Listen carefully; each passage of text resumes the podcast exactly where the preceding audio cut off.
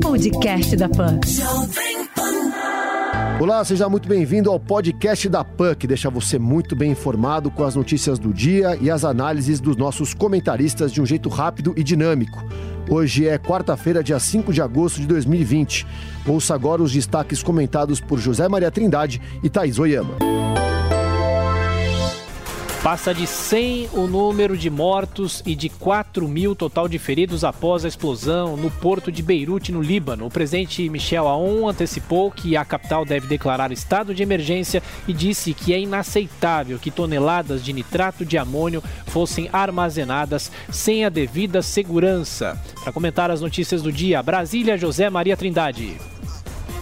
Pois é, Tiago, isso tem cara de acidente, mas não é. É uma tragédia anunciada e um crime por parte de autoridades. Quando a manutenção não é feita, sempre acontecem as tragédias. E é por isso que o fiscal é chato, é por isso que as leis existem exatamente para evitar esse tipo de acontecimento. Mais de 100 desaparecidos. Uma tragédia para a humanidade e imagens que não sairão das nossas retinas.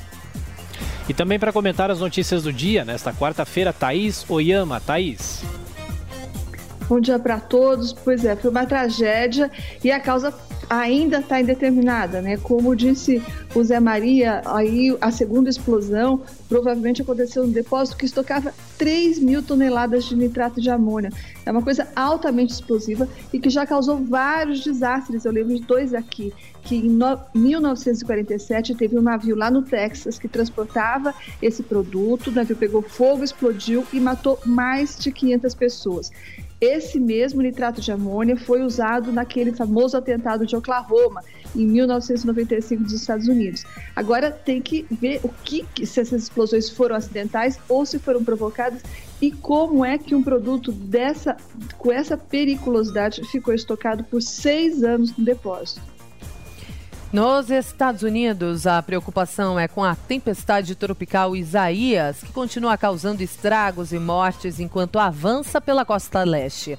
Fortes chuvas e ventos de mais de 100 km por hora já deixaram milhares de pessoas sem eletricidade e começam a provocar danos em Nova York. STF manda retirar delação de Antônio Palocci de ação contra o ex-presidente Lula. A decisão atende a um pedido da defesa do petista que alegou quebra de imparcialidade do ex-juiz Sérgio Moro, que era o responsável pelas ações da Lava Jato em Curitiba.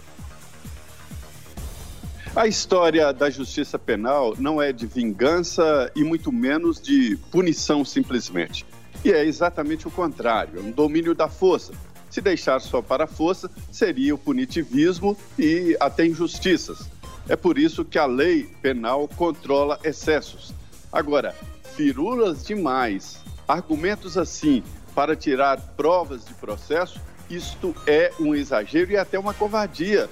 E não adianta muito, não se pode desver o que está nos autos da delação do Antônio Palocci, um dos três porquinhos coordenador da campanha de Dilma, conhece o PT por dentro, íntimo de Lula e de Dilma. É muito detalhe. Os chamados detalhes sórdidos. É um absurdo retirar isso dos autos. Pois é, é, mas a retirada desse documento aí não vai afetar em grande coisa a ação, que não tem nada a ver com aquela do sítio de Atibaia, nem com a do triplex do Guarujá. Essas aí já foram julgadas. Essa ação é sobre a compra pelo Odebrecht de um terreno para construir o Instituto Lula e ela não foi nem julgada na primeira instância, então isso pouco vai afetar a ação em si. O que, que é mais importante, bem mais importante, é que essa, essa, essa, essa sentença traz uma pesada acusação de imparcialidade contra o juiz Sérgio Moro, né? Então, isso é um péssimo sinal para o ex-juiz, porque o ministro Gilmar Mendes, esse mesmo aí da segunda turma, ele diz que vai levar em breve aquele julgamento do pedido da defesa de Lula para anular os atos do juiz Sérgio Moro, do ex-juiz Sérgio Moro, nos processos contra o petista. Então, é com base justamente nesse argumento que eles usaram hoje, de que o ex-juiz Moro foi imparcial, é que eles podem uh, optar pela suspeição do juiz Sérgio Moro. Se isso acontecer, a maior consequência, mais importante, pode ser a anulação da sentença do triplex, que condenou o ex-presidente Lula. E a partir daí, o que, pode acontecer? A devolução dos direitos políticos ao petista. E aí, possivelmente, o que ele mais quer, que é o direito de concorrer nas eleições em 2022. A assessor de Flávio Bolsonaro nega ter recebido informação privilegiada sobre a Operação Furna da Onça da PF. Miguel Braga Grilo confirmou que acompanhava o então deputado em visitas institucionais da Polícia Federal no Rio de Janeiro, mas descartou que soubesse do vazamento. Carmen Lúcia dá 48 horas para o governo explicar a produção de dossiê contra opositores. O prazo estabelecido pela ministra do STF termina amanhã e ela já avisou que não vai prorrogá-lo.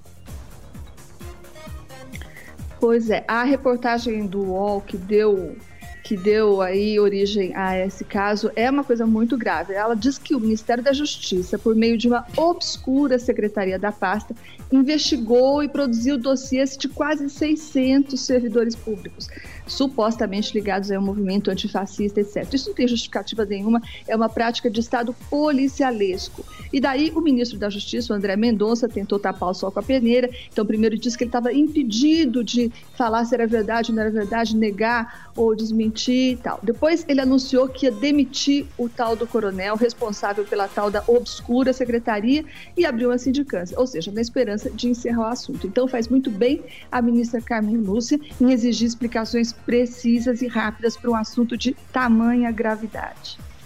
Brasil passa das 95 mil mortes causadas pela pandemia de Covid-19. Segundo dados do Ministério da Saúde, o país tem 2 milhões 801 mil casos confirmados da doença, com 1 milhão 970 mil pacientes recuperados. Ministro da Secretaria-Geral da Presidência, Jorge Oliveira, é o oitavo integrante da cúpula do governo a testar positivo para a Covid-19. Já entre os funcionários da presidência, 178 já contraíram coronavírus e 31 seguem em tratamento.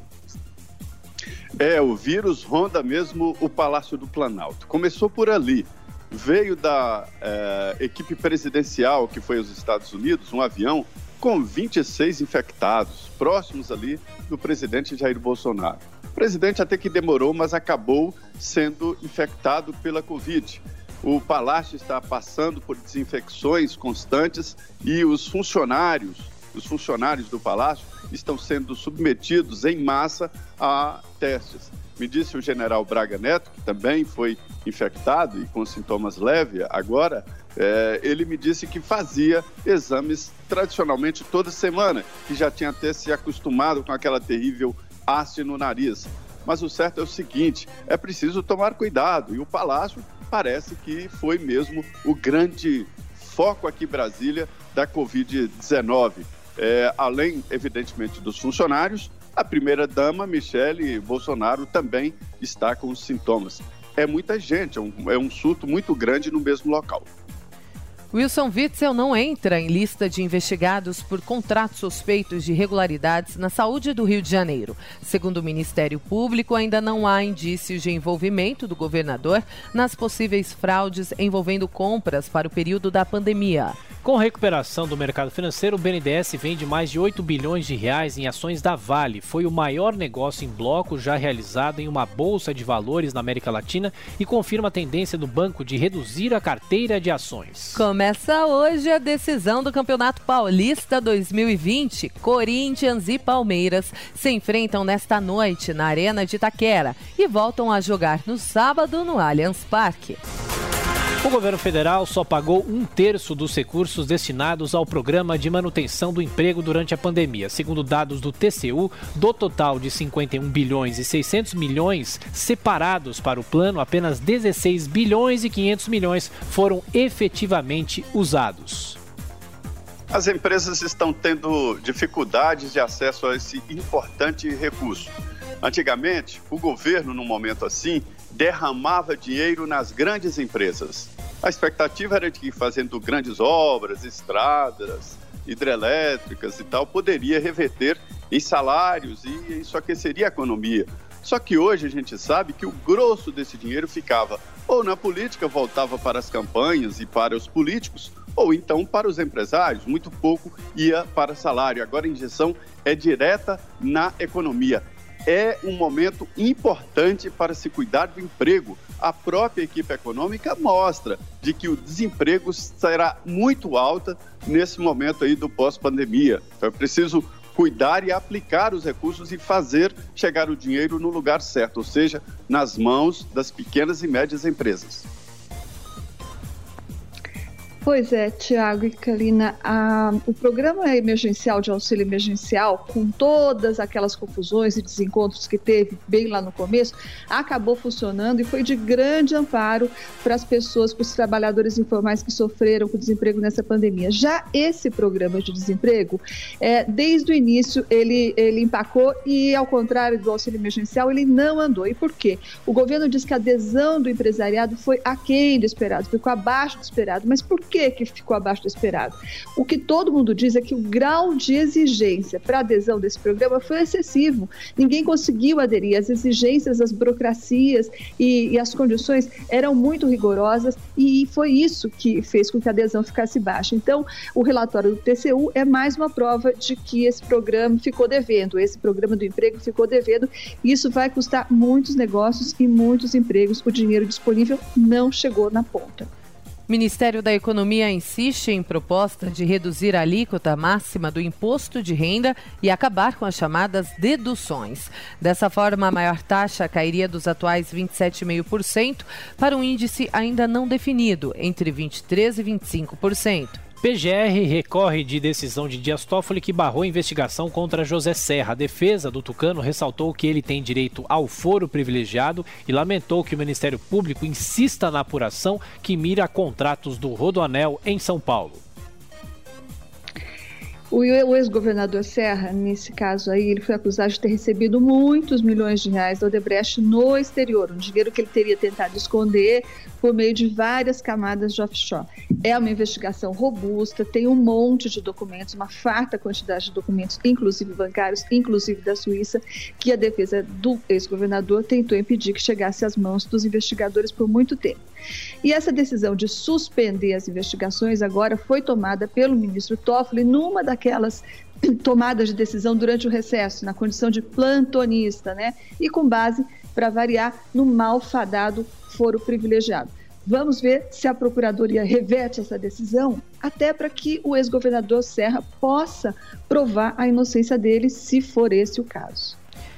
Fiocruz faz alerta para queda na cobertura vacinal entre crianças no Brasil. Segundo o estudo da Fundação, 238 milhões de doses foram aplicadas em 2017, número que caiu para 205 milhões no ano passado. Oito em cada dez presos em flagrante no Rio de Janeiro são negros. Essa é uma das conclusões da pesquisa da Defensoria Pública do Estado, que mostrou também que pretos e pardos têm mais dificuldade para conseguir a liberdade provisória. Forças Armadas e bombeiros de dois estados reforçam combate aos incêndios no Pantanal. A falta de chuvas ampliou a seca na região e facilita a propagação do fogo, que avança na direção às reservas do Parque Nacional do Pantanal, Mato Grosso. Ministério do Meio Ambiente desiste de afrouxar a meta de redução dos incêndios ilegais e do desmatamento. A pasta comandada por Ricardo Salles tentou trocar a meta de redução de 90% nesses crimes ambientais por um objetivo mais simples de proteger apenas uma área específica. Esta previsão está no plano plurianual que foi aprovado no Congresso e sancionado pelo presidente Jair Bolsonaro. Esse setor do meio ambiente está uh, sofrendo um cerco, está sendo visto com uma lupa qualquer ação do ministro Ricardo. Isso porque Ricardo Salles, durante aquela reunião ministerial, falou em passar boiada e isso colocou uma pecha na sua gestão de que ele é, prega contra a proteção ambiental, ou seja, é um pecado, um anjo xingando Deus, ou seja, o ministro do Meio Ambiente falando contra a preservação ambiental. Mas a guerra está formada e o ministro Ricardo Salles está apenas sendo realista.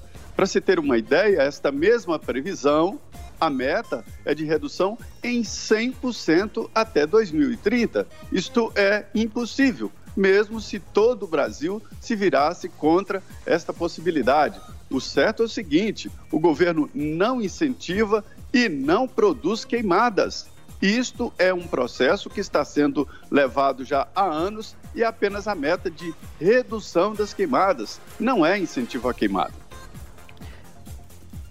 Eu vou discordar novamente do meu colega Zé Maria, porque, na verdade, o ministro Salles, ele foi um garoto propaganda importante, ele foi o anti-garoto propaganda, na verdade, da imagem do Brasil no exterior, né? Graças a declarações, posturas dele, eh, inclusive embasadas pelo presidente Bolsonaro, o Brasil foi crescendo com essa imagem de carbonizador de florestas, destruidor do meio ambiente, que é uma coisa altamente prejudicial, não só para a imagem do país, como para os empresários do Brasil, que já estão com dificuldade de colocar seus produtos lá fora graças a essa péssima imagem que vem sendo construída.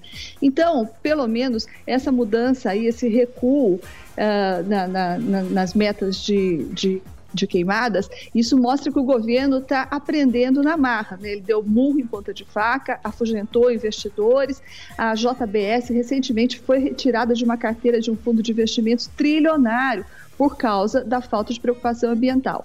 Então, esperemos que essa mudança agora, esse recuo do ministro Salles, sinalize que o governo Bolsonaro finalmente está entrando no século XXI na questão ambiental. Polícia Civil de São Paulo prende mais um suspeito de ligação com um ataque na cidade de Botucatu, no interior do estado.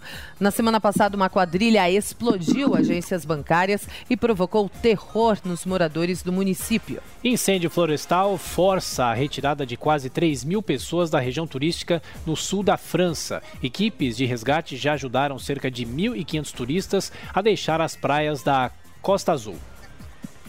Aí foi acidente, né? Isso aí não está acontecendo. A França é hoje uma grande adversária comercial do Brasil no mundo inteiro e tem criticado muito e tem feito esse estrago na imagem do Brasil. Nós estamos em guerra por mercado e o Brasil está perdendo exatamente esta guerra de imagem no exterior. E aqui, brasileiros e pessoas que comentam o que está acontecendo no Brasil pregam contra o produto brasileiro. O ministro Ricardo Salles sabe disso, o ministro da Economia também, a ministra Tereza Cristina tem feito um trabalho fantástico e houve a formação de um grupo exatamente para tentar defender a imagem do Brasil e até a contratação de um escritório especialista em imagem para fazer isso. Agora, a imagem da França está preservada, esse incêndio não está acontecendo, né? Ceará é bicampeão da Copa do Nordeste. O Vozão venceu Bahia por 1 a 0 nesta terça-feira e levantou novamente o troféu da competição que já tinha vencido em 2015. Esse foi o podcast da PAN que deixou você muito bem informado com as notícias do dia e as análises dos nossos comentaristas de um jeito rápido e dinâmico. Podcast da PAN.